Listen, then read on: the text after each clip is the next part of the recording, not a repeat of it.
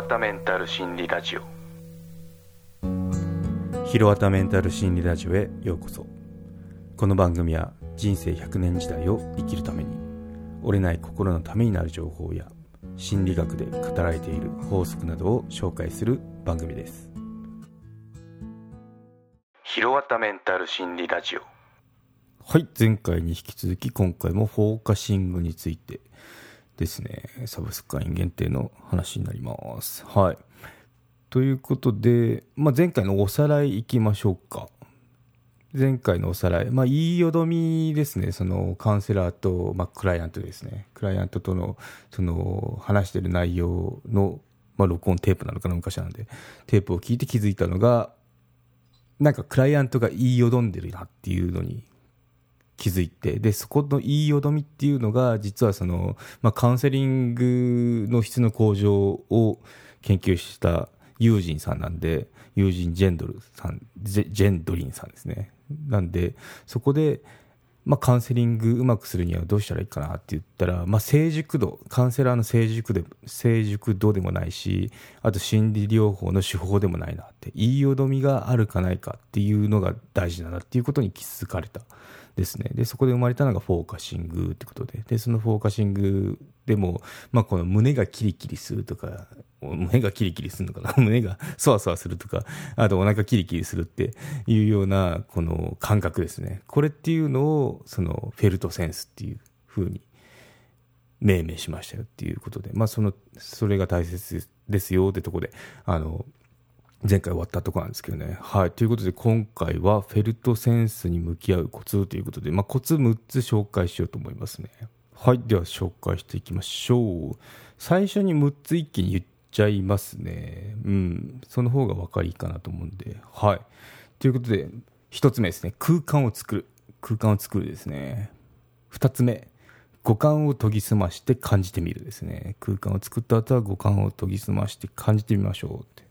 味わうって感じですかね。はい。で、3つ目、ハンドルを見つける。ハンドルってなんかこう、馴染みのない言葉出てきましたけど、ハンドルを見つける。まあ、これも覚えちゃいましょう。はい。ツンツンしてるの、とんがってるの？とか、そんな感じですね。はい。で、4つ目、共鳴させる。共鳴ですね。共感じゃなくて、共鳴させるですね。ギザギザかな、ちょっと違うかな、とかですね。はい。で、5つ目、お友達のように一緒にいてみるですね。うん。まあ、ちょっと一緒に言ってあげてくださいって感じです。はい。で、最後に尋ねてみるですね。私に何を伝えたいんですかってことで、はい。空間を作る。五感を研ぎ澄まして感じてみる。ハンドルを見つける。共鳴させてみる。お友達のように一緒にいてみる。最後に尋ねてみるですね。はい。この6つが大事ですよってことをですね。うん、なんでまあ本当に向き合ってますよね。で、一番最初、これ私自体ものっけからなんかつまずいたなと思って、空間を作るってどういうことですかって思ったわけですよ。で、そこちょっと補足しつつ他のもあの説明していくんですけど、まず一つ空間を作るですね。ここっていうのはなんか区切っていくイメージですね。キリキリ、さっきの話だと、お腹キリキリ、胸ズキズキにししときましょうか。その時に、ズキズキとキリキリってなんか違うじゃないですか。なんかそこでこうカテゴライズするっていうイメージだと私は理解しましたね。うん。なんでまあ空間を作るっていうところですね。うん。まあどこに、この、そわそわ感があるのかとか、まあどこで感じてるのかっていうのを五感を研ぎ澄ましてこう、感じてみなきゃいけないですよっていうのがその2つ目につながるところですよね。うん、なんで、まあ、どこなんだろうって探す行為っていうのが2つ目につながります。はい、空間を作って2つ目、五感を研ぎ澄まして感じてみるになりますね。はい。で、今度ハンドルですね。またこのハンドルってどういうことですかっていうと、なんかあの、ふさわしい言葉やイメージですね。まあ、この漢字何なんだろうって時に、胸ズキズキってなんか尖ってる感じしません？なんでこれ尖ってるなとか、そういうあれですね。話ですね。そう。なんかこう、そこにふさわしいイメージっていうのをなとにかくなんか見つけてみるとお腹キリキリキリキリってどうなんだろうなお腹なんかこうグッと押さえてかないグッてみたいなそんな感じでいいと思います はいで今度は4つ目共鳴させてみるでしたよね共鳴させてみるっていうのはうんそうですねまあいろいろ合わせてみるですね。さっきのお腹キリキリだったら、なんかこう、とんがってるイメージだったじゃないですか。で、丸じゃないよなとか、まあこういった感じですね。丸ではないよな、なんだろう、尖ってるよな、みたいな、そそういうんだと思いますね。はい。だと思いますよね。すごい、あれですけど、雑ですけど。